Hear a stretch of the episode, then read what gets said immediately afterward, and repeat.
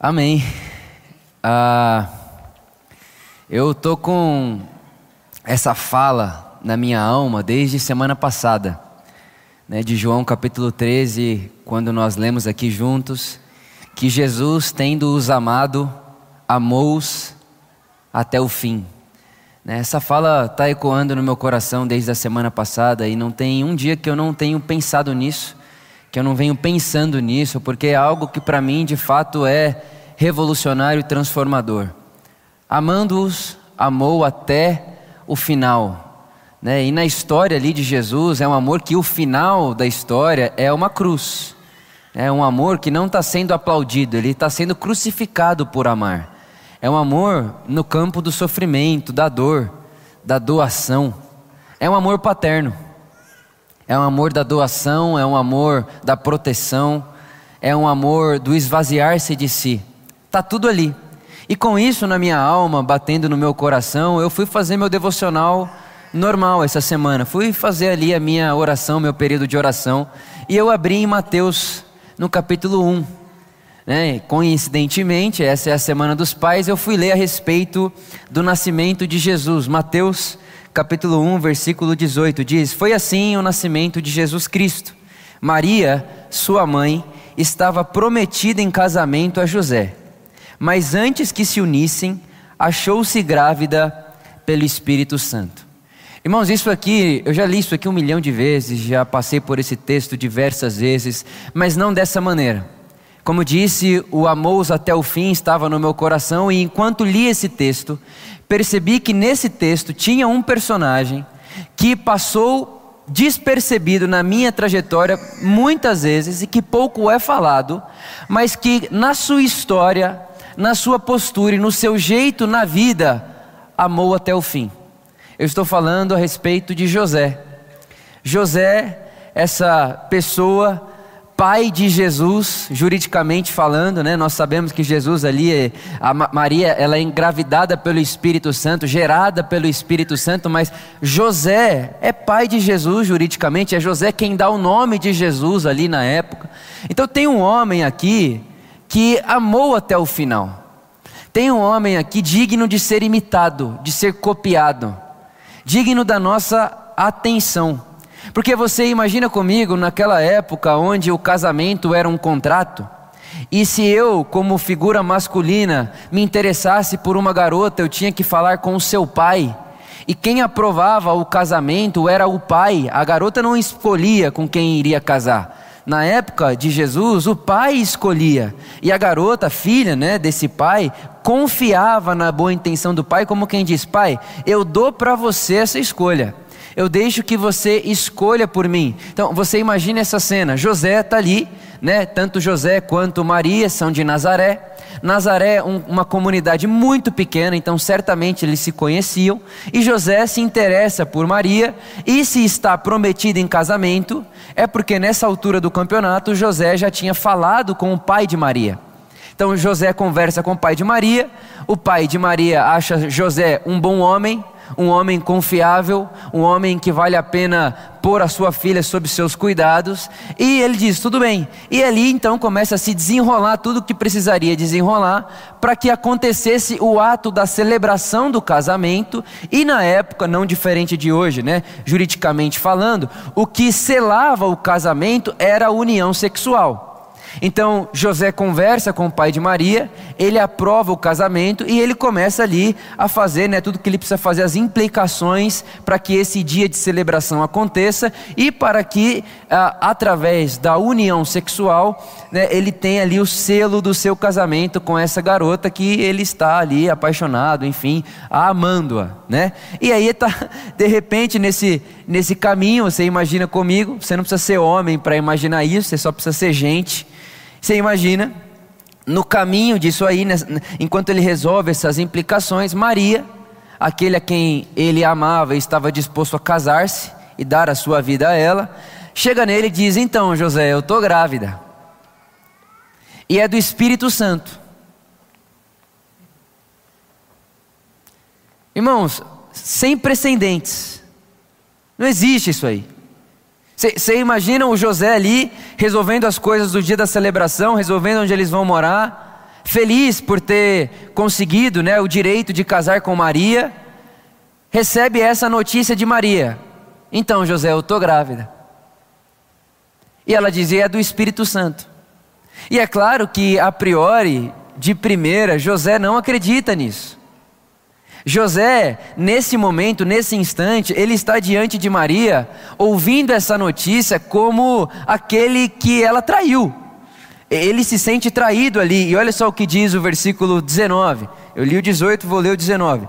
Por ser José seu esposo, e aqui, irmãos, é interessante você saber que na época isso era levado tão a sério que a partir do momento que ele, José, falou com o pai de Maria, ele já é considerado esposo, mesmo sem ter né, se unido e selado esse casamento com a celebração e o ato sexual. Então está aqui, por ser José, seu marido, um homem justo e não querendo expô-la à desonra pública, pretendia anular o casamento secretamente.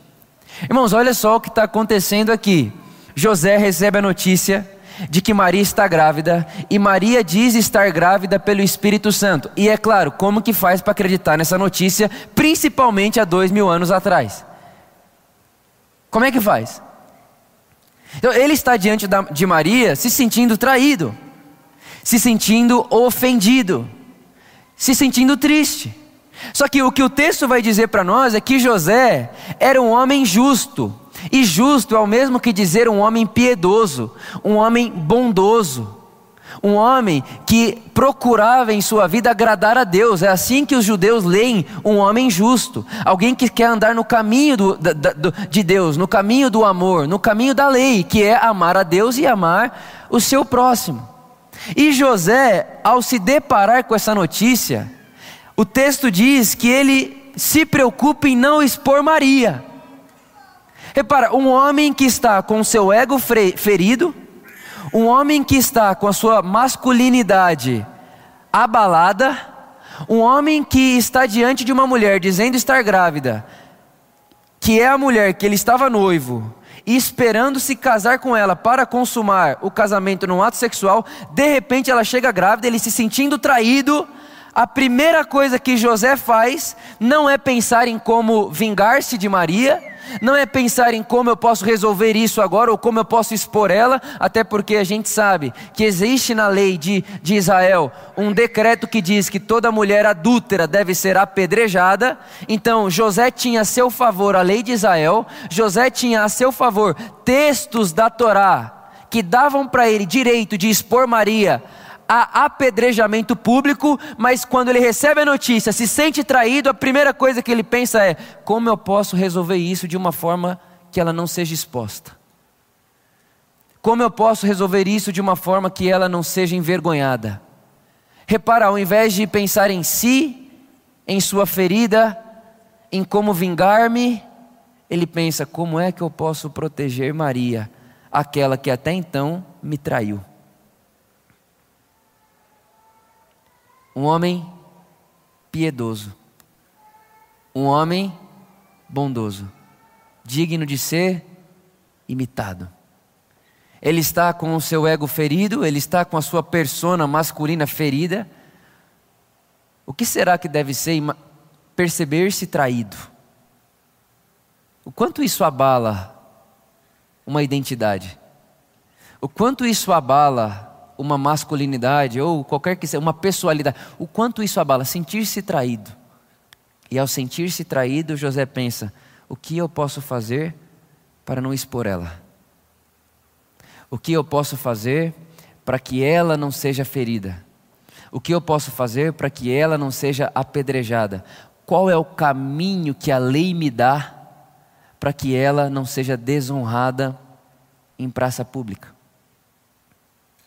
É muito interessante que quando eu olho para essa realidade né, de José, e como eu fiz nesse meu devocional durante essa semana, eu pensei, nossa, como a gente fala pouco de José.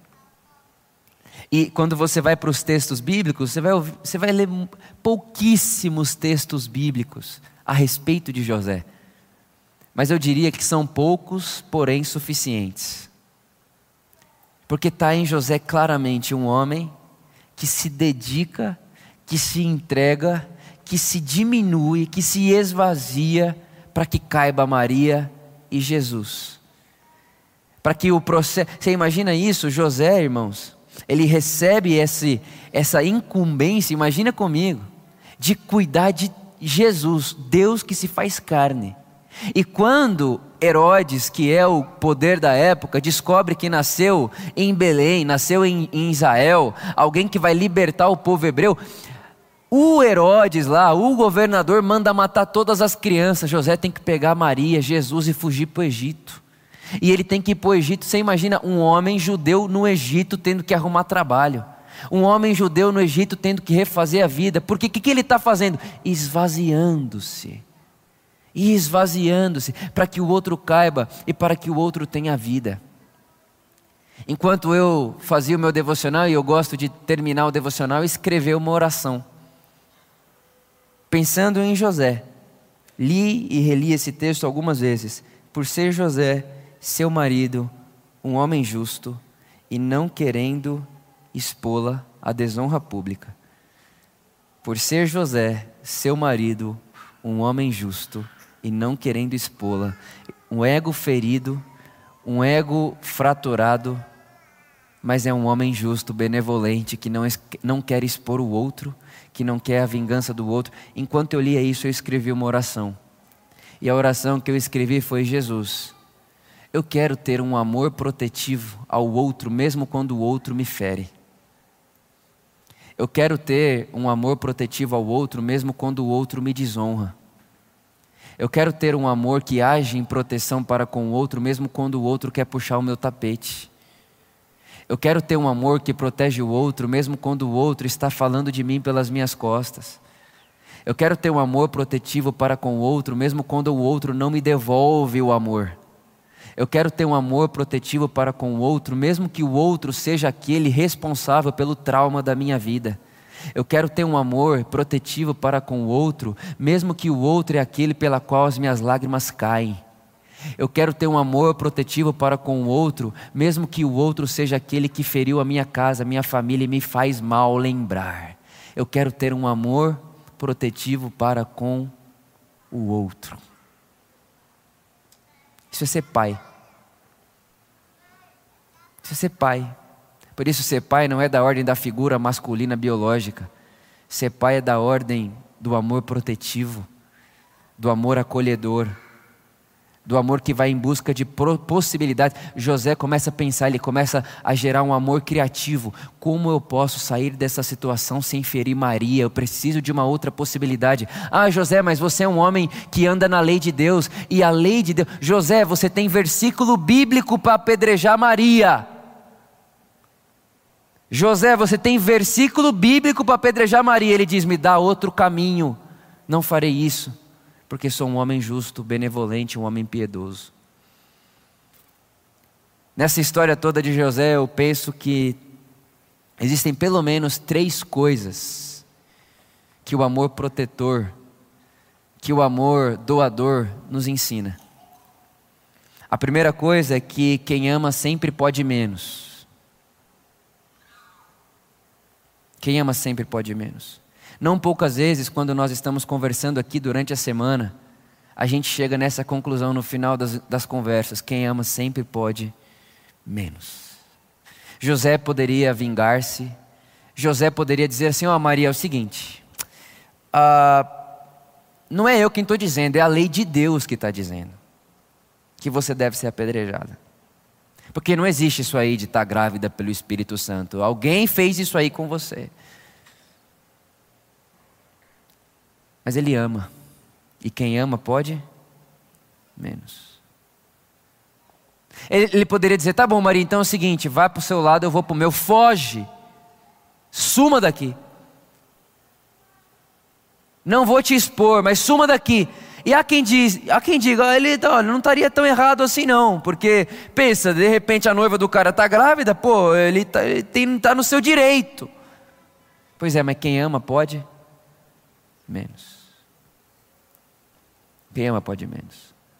A segunda coisa que eu aprendo com esse amor expresso em José é que não há lei de Deus que eu cumpra que desumanize o outro. Não há como, em nome de Deus, desumanizar alguém. Ah, mas ele tinha a lei na mão dele. Maria poderia ser apedrejada com a lei na mão, a lei de Deus na mão. Mas José está ciente, por ser um homem piedoso, de que não há como cumprir a lei de Deus, que é amor, enquanto o outro está sendo desumanizado, por qualquer que seja o erro. Não há como respaldar qualquer ação que desumanize o outro e trate o outro como bicho apedrejar uma pessoa, não há como, em nome de Deus e respaldado em Deus, desumanizar o outro, seja quem for o outro. O outro pode ser aquele que me traiu, o outro pode ser aquele que matou, o outro pode ser aquele, qualquer, qualquer aquele. Não há como, em nome da lei de Deus, que é o próprio amor, desumanizar qualquer que seja o outro. Eu aprendo isso com José. Eu aprendi isso lendo José. Esse, esses dois versículos que eu acabei de ler com você. Não a lei de Deus que mate o outro. Não a lei de Deus que apedreje o outro. Mesmo se eu tiver versículo bíblico na mão. Não há. Não há como. É impossível. Então, quem ama, sempre pode menos.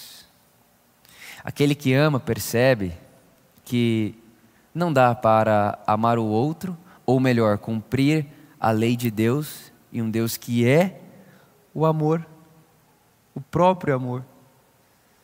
Ele é o amor. Não dá desumanizando o outro. E a terceira coisa que eu aprendo com José, nesse pequeno texto, por ser José seu marido, um homem justo, um homem piedoso, um homem bondoso, e não querendo expô-la à desonra pública. A terceira coisa que eu aprendo aqui é que quem ama está esvaziado. Quem ama se esvaziou. Quem ama não está andando no caminho da justiça retributiva. Quem ama não está querendo pagar com a mesma moeda. Quem ama não está querendo devolver o tapa. Quem ama, ao ser, ao se deparar com a notícia de que sua noiva está grávida, quem ama pensa: como eu posso fazer para não expô-la? Ele, ele produz um caminho de perdão, ele produz um caminho de misericórdia ele produz uma outra possibilidade. E é interessante que enquanto eu pensava nisso e fazia o meu devocional em torno disso aqui, eu percebi que tudo que eu falei para vocês a respeito de José está na cena da cruz de Jesus. Na cena da cruz de Jesus, está Jesus ali pendurado e os soldados romanos em volta dele dizendo: ah, Você não disse ser o filho de Deus? Se você é mesmo filho de Deus, então você pode sair daí a hora que você quiser. E Jesus podia, sim ou não? Sim. Ele mesmo disse: Ninguém tira minha vida, eu a entrego. E se eu fizer assim, ó, os anjos do meu Pai me tiram daqui agora. Então os soldados, os soldados romanos estão dizendo: Jesus, faz o que você pode, porque se você é o que disser, você tem poder para se livrar desse sofrimento. Jesus está dizendo: Não, eu posso, mas quem ama pode menos. Eu posso fazer assim sair daqui. Eu, eu posso fazer assim e os anjos do meu pai vêm aqui, me tiram daqui, me salvam de, daqui e acabou. Então Jesus está dizendo na não resposta a essa questão: eu posso, mas quem ama pode menos. Romanos capítulo 14, o apóstolo Paulo diz: olha, não há problema comer carne, pode comer carne.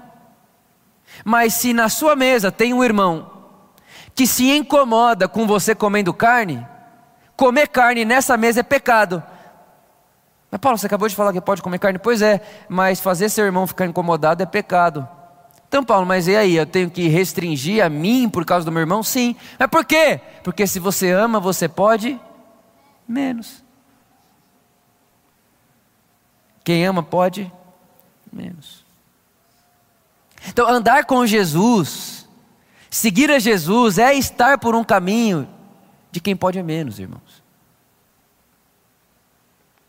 Paulo chega para Corintos e diz assim: a prova de que vocês estão fraturados, fracassados na união de vocês, é que tem irmão levando outro irmão para a justiça.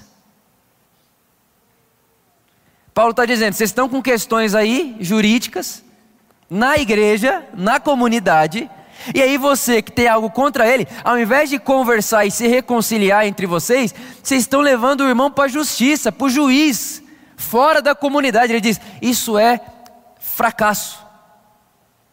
Aí Paulo diz assim lá em Coríntios: é sério mesmo que vocês, como seguidores de Jesus, é sério que um de vocês não pode acatar o prejuízo?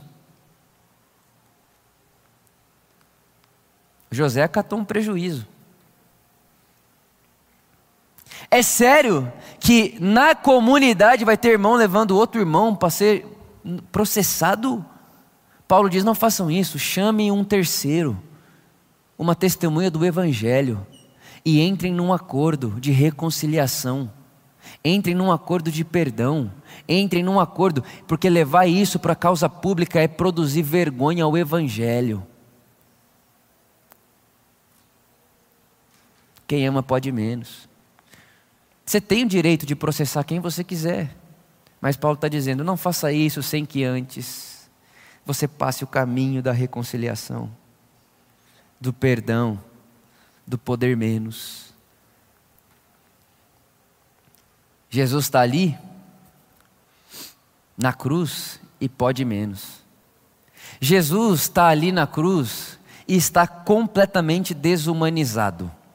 Irmãos, Isaías capítulo 52, versículo de número 14 diz que Jesus na cruz nem parecia um ser humano, de tão desfigurado que ele estava. Jesus apanhou tanto que se olhava para ele, isso é 52, 14 de Isaías, você não conseguia reconhecê-lo como ser humano, de tão desfigurado que ele estava. Estava parecendo bicho. Jesus está na cruz submetido ao pior que a lei humana pode fazer: transformar alguém que é ser humano num bicho, de tanto que bateu, de tanto que apanhou. E o pior de tudo, apanhou e sofreu desse tanto porque amou. Porque os amando, amou até o fim. E o fim foi estar crucificado, parecendo bicho numa cruz, desumanizado. E também na cruz de Jesus, você está ali vendo essa cena e os soldados estão cuspindo em Jesus, os soldados estão zombando de Jesus, os soldados estão tirando a sorte com a roupa de Jesus, porque era um linho ali, aquilo valia dinheiro, então eles estão cortando a roupa de Jesus para ver quem consegue ganhar um recurso, um dinheiro ali para vender aquela roupa. E aí você ouve a voz de Jesus, o crucificado, de Jesus, o que não parecia um ser humano, de Jesus, que qualquer pessoa que olhasse poderia dizer: Que bicho é esse? Dizendo: Pai, perdoa-os. Jesus poderia ficar em silêncio. Jesus não precisava falar nada. Só que não falar nada não é um caminho possível para quem ama. Não agir não é um caminho possível para quem ama. Quem ama procura um jeito criativo de abrir caminhos de reconciliação e perdão. Quem ama procura caminhos, tem um amor que surge da criatividade de possibilitar novas portas de relação. Então, Jesus crucificado poderia ficar em silêncio, ou poderia falar, Pai, me tira daqui, ou poderia mandar todo mundo ali para o inferno, poderia falar um monte de coisa, mas Ele ama, e quem ama vai possibilitar uma nova porta amorosa. Então ele diz: Pai, perdoa-os. Eles não sabem o que estão fazendo.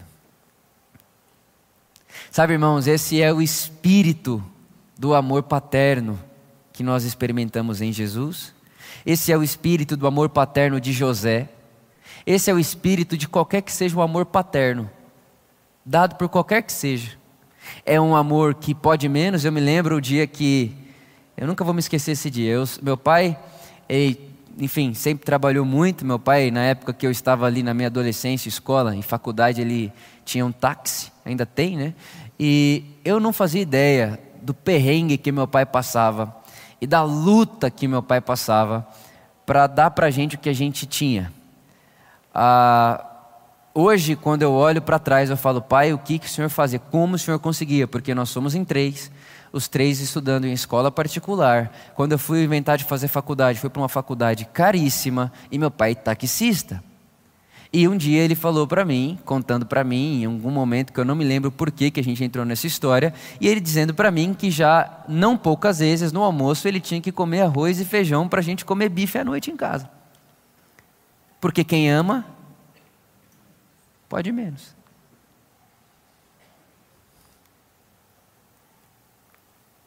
Quem ama pode menos. Essa experiência do amar como aquele que pode menos, não precisa vir do pai biológico. Você e eu temos essa tarefa no mundo. Você e eu temos essa tarefa no mundo como seguidores de Jesus. De fazer o que fazemos porque amamos e deixarmos de fazermos aquilo que poderíamos fazer por amarmos. Quem ama, pode menos. Por exemplo, a, as leis não só sociais e políticas, mas as leis das relações que desumanizam o outro. É um que se acha maior que o outro, o chefe é maior que o empregado, o homem é maior que a mulher. Essa, essas, essas relações de, de poder, essas relações de hierarquia, seja lá qual for o motivo da hierarquia, essas relações desumanizam o outro e quem ama não põe Deus por detrás de relações que desumanizam, de leis que desumanizam. Então, quantas coisas no mundo hoje nós não podemos fazer, quantas coisas na nossa vida, nas nossas relações, nós não podemos visitar para percebermos se há na nossa relação, há na nossa vida, há no meu ambiente de trabalho, no meu ambiente familiar, qualquer que seja o processo que desumaniza o outro. Porque o amor só faz o que o amor faz. Tem, tem, esses dias atrás veio uma moça falar com a gente e falar: Vitor, uh, eu apanho do meu marido, ele me agride e ele fala coisas terríveis sobre mim, e quando eu falo que eu vou sair de casa, que eu não aguento mais, ele diz: Ué, mas e o amor? O amor abandona? Aí ele abre Coríntios e diz: O amor tudo suporta.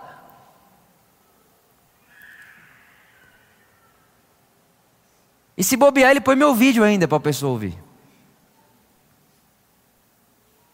Só que é interessante que nesse tipo de amor, esse tipo de amor que desumaniza não é amor, é apego.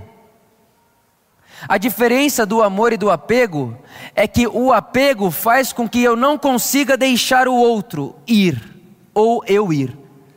O amor é diferente, porque o amor é da ordem da liberdade. Ninguém toca a chave de casa, ninguém está preso, ninguém está trancado. O amor é o amor. E o amor só faz o que o amor faz. E muitas vezes ir embora é amar. Deixar com que ele continue fazendo isso com você, ou ela fazendo isso com você, é não amar a si e ao outro. Então a gente tem muito o que fazer com esse tema de desumanizar. A, a, é, é José dizendo: não, a lei diz que ela pode ser apedrejada, mas isso é desumanizar. Eu não quero qualquer relação de desumanizar o outro. Eu quero andar pelo caminho do amor. Qual é o outro caminho? Qual é a outra possibilidade? Qual é o outro jeito? Um amor criativo. E um amor da misericórdia, né? Que diz: Pai, perdoa-os eles não sabem o que fazem. É um amor que diz, como o Lucão orou na hora, né, depois da música, do pai do pródigo. O pai do pródigo, ele não foi atrás do pródigo. O pai do pródigo, ele não ficou lá querendo convencer o pródigo, ele só estava lá. E quando o filho volta, ele sabe que o filho fez o que fez porque não sabia o que estava fazendo. E agora que sabe o que é o que estava fazendo, voltou para casa, abraça da festa e vamos celebrar. Porque o amor possibilita reconciliações, recomeços. Nesse dia dos pais, eu penso que esse é um bom caminho para a gente pensar, para a gente refletir e para a gente se arrepender também. Porque em muitos momentos da nossa vida nós utilizamos do não amor para mantermos as coisas como são. José poderia utilizar do não amor para manter as coisas como são. Uma mulher que engravida sem estar casada, prometida em casamento, deve morrer em praça, em praça, pública apedrejada. Ele poderia simplesmente manter as coisas como são e encontrar uma outra esposa, uma outra noiva que não fizesse isso com ele. Mas por ser um homem bondoso e piedoso, ele diz: não, me dá um outro caminho, porque no caminho da desumanização eu não quero andar. Eu não quero participar. Me dá outro. E eu oro para que, na minha vida, na sua vida, na nossa experiência de vida, como pais e mães, como irmãos e irmãs. E é interessante, é o próprio Jesus que diz, né? O meu pai é minha mãe, o meu irmão é aquele que está aqui. Jesus ele amplia a nossa família, né? A gente acha que é só o de sangue, ele amplia. Né, como disse no vídeo, as pessoas que pensam que, que me tratam como pai, ou as pessoas que olham para você como aquele que cuida, aquele que me protege. Muito irmão vira pai. O irmão mais velho, tem todo esse negócio. Tem gente que é tão sozinho que fez de si pai para si mesmo.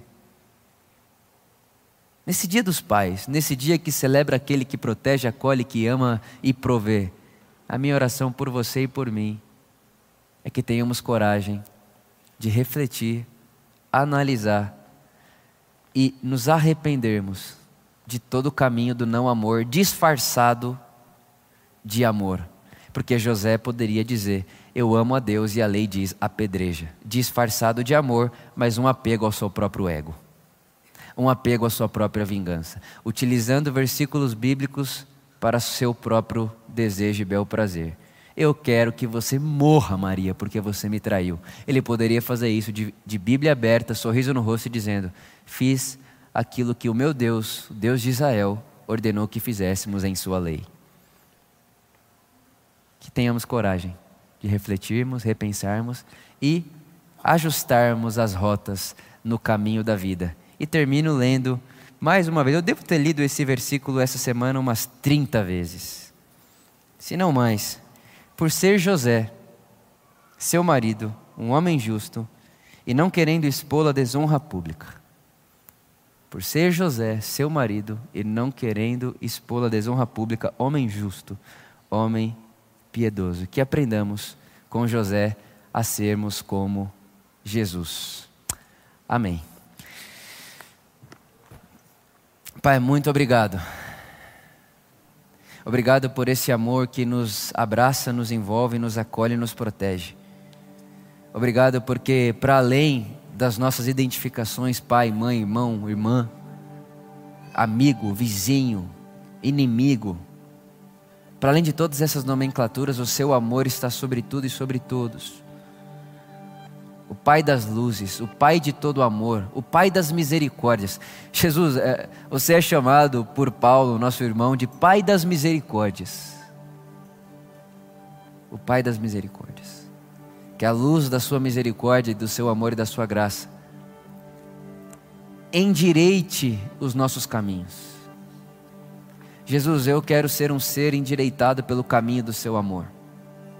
Eu quero ser um ser, uma pessoa endireitada. Nós queremos ser pessoas endireitadas no caminho do Evangelho, no caminho do amor. E hoje aprendemos isso com José e com a cena da sua cruz.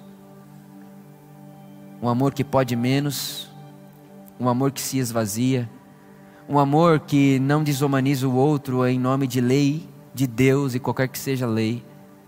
Um amor que procura com criatividade novos caminhos de possibilidade um amor que não se agrada com a desumanização como forma retributiva de traição ou de qualquer que seja o problema, a causa do sofrimento. Um amor de possibilidades. Um amor maravilhoso. Um amor para além da, do romance. Não há nada romântico na história que nós acabamos de ler, Jesus. Não é romântico um homem se sentir traído e pensar em cuidar da esposa, ou melhor, da pessoa que o traiu e dizer: como eu posso fazer um caminho que ela não seja desonrada? Isso não é romântico, isso é uma ação, isso é ético, isso é escolha, isso é uma pessoa encarnada na justiça, na piedade, no conforto, na solidariedade. Nós queremos, Espírito de Jesus, nós queremos, oramos assim hoje, hoje de manhã, para o seu reino, para o seu amor, continuar crescendo através de nós. Muito obrigado. Amém. Se você pode, se coloque no seu, de pé no seu lugar e vamos cantar a esse Jesus, o Deus de todo o amor. Amém.